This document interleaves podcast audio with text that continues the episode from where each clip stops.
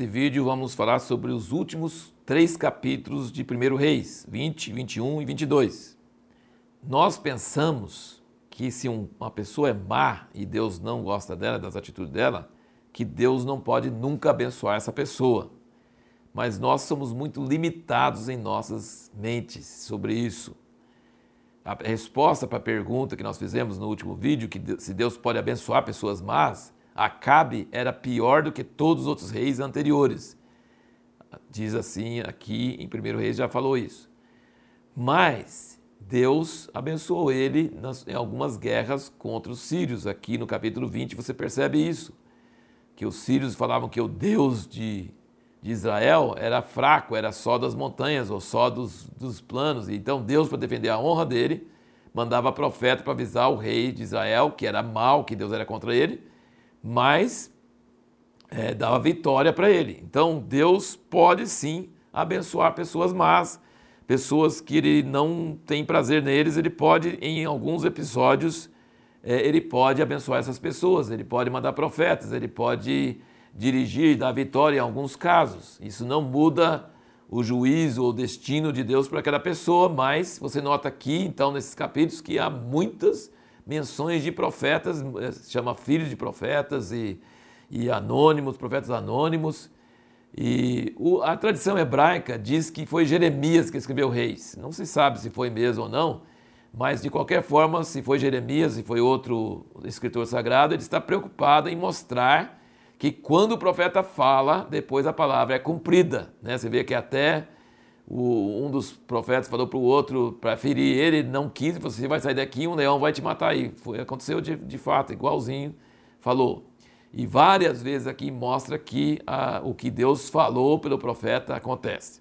Aí no capítulo 21 nós temos essa história triste da morte de Nabote. Né? Nabote tinha uma vinha bem ao lado da, do palácio do Acabe, e Acabe queria para fazer uma horta lá, fazer um, alguma coisa, do, aumentar o quintal dele, alguma coisa. Nabote não quis vender coisa que era dos pais dele. E aí foi chorar e a Jezabel, que era má, armou uma cena e, e rumou falso testemunho e mataram Nabote. E aí Acabe foi lá tomar posse.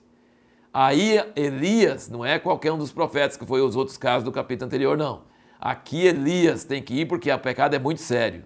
E aí Elias encontra com ele no meio dessa vinha, quando ele vai tomar posse, e Acabe pergunta para ele: Já me achaste, ó inimigo meu?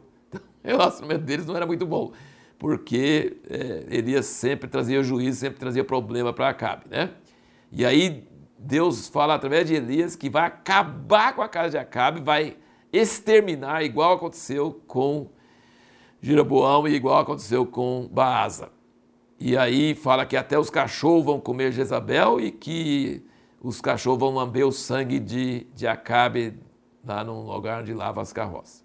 E aí, quando ele falou isso para Acabe, Acabe se arrependeu, rasgou a roupa, vestiu um pano de saco e ficou humilde. E aí veio uma palavra de Deus, ele aliviando, falou: não vai acontecer na vida dele, vai acontecer depois dele.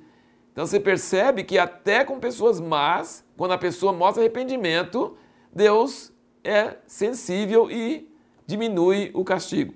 Mas o juízo final que ia ter sobre ele não foi retirado. Ele não deixou de ser mal, ele não deixou de estar debaixo do juízo de Deus, mas quando ele mostrou arrependimento, houve um, assim, uma, um protelou um pouco o juízo sobre ele.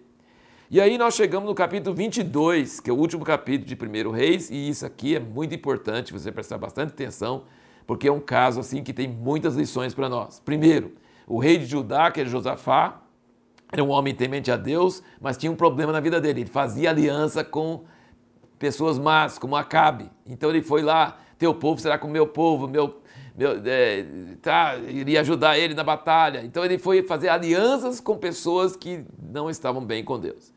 Aí surgiu um monte de profetas e que Josafá tinha falado, vamos perguntar para Deus se é bom a gente ir nessa, fazer essa, essa batalha agora, se Deus quer.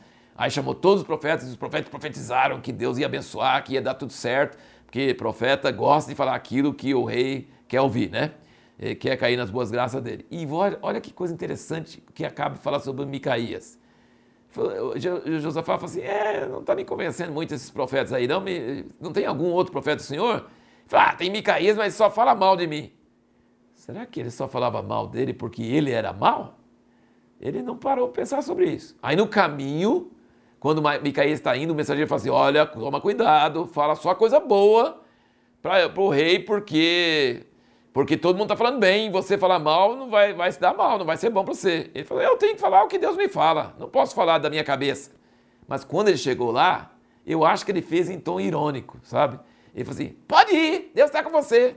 Aí o Acabe falou assim: quantas vezes eu falo para você falar sério e não ficar brincando comigo e não ficar. Ele falou assim: você quer saber mesmo? Eu vi o Senhor com todo o conselho celestial e anjos tudo junto com ele.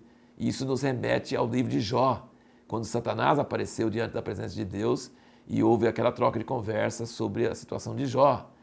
E aqui diz que os espíritos apareceram diante de Deus e aí um espírito mentiroso apareceu e falou: Eu vou ser um espírito de mentira na boca dos profetas. Deus falou assim: Ah, pode ir, você pode ir. E você vai conseguir. Então, essa mentira que os profetas estavam fazendo, aqueles profetas profetizando que ele ia se dar mal, eles não era só da cabeça deles, não. Era um espírito de mentira, mas profético, que tinha unção profética, e o espírito de mentira saiu da presença de Deus e foi para aqueles profetas. É isso que está dizendo aqui nesse texto. Acaba falando: Está vendo? Eu falei que você quer só falar mal de mim. Então, assim, ele fala que fala mal. Depois, quando ele fala bem, fala para ele falar levar a sério. Depois, quando ele fala mal, fala, tá vendo? Ele fala mal. Então, assim, é muita contradição na cabeça de um homem, né? E, em vez de perceber, não, o cara tá falando a verdade e você é mal e você vai levar. Mas ele teve um pouquinho de temor. E ele foi falso. Isso se chama amigo da onça. Sabe, amigo da onça é aquele que parece amigo, mas não é? Sabe o que ele fez? Ele falou assim: eu vou me disfarçar. Eu não vou vestir roupa de rei. Você, Josafá, vai com roupa de rei. Ele pensou que iria escapar da palavra profética. Ele que, queria conseguir enganar Deus, que não ia cumprir a palavra de Deus. Ele falou com Micaías: prende esse cara e, e eu, eu, vou voltar até vou voltar em paz e mostrar porque ele é falso. E o Micaías falou assim: se isso acontecer, Deus não falou por mim, mas você não vai, não vai voltar. Aí ele, faz, ele fez esse, esse, engano. Aí todo mundo foi atrás de Josafá. Josafá falou: não, eu não sou Acabe, não sou Acabe. Aí ele falou: ah, não é ele. Pronto. E não, ninguém sabia quem era Acabe, então um homem atirando a esmo significa tipo, ele estava só atirando sem saber quem. Deus pegou essa flecha a esmo e acertou bem entre a armadura de Acabe. Você já viu a flecha a esmo ser dirigido assim, teleguiado, certinho para matar o cara?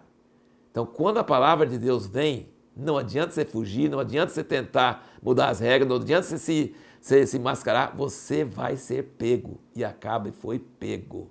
E quando lavaram a carroça dele do sangue, os cães lamberam o sangue e cumpriu exatamente a palavra que Elias tinha falado para ele lá no, na terra do Nabote. Então, Deus cumpre a sua palavra de qualquer forma, de qualquer maneira. E eu só queria comentar que Micaías é um profeta de Deus e ele teve que profetizar coisa difícil, coisa contrária, quando todos os outros estavam profetizando coisa boa. Não é fácil. Ser profeta é difícil, é complicado. Você não pode falar o que agrada, você tem que falar o que é verdade. E muitas vezes essa verdade dói e muitas vezes essa verdade pode levar você a ficar preso como ele ficou. Mas se você é de Deus, a sua palavra vai se cumprir e isso vai acontecer. Para o próximo vídeo, nós vamos falar sobre a seguinte pergunta: Como se desenvolve percepção profética? Como se desenvolve revelação profética?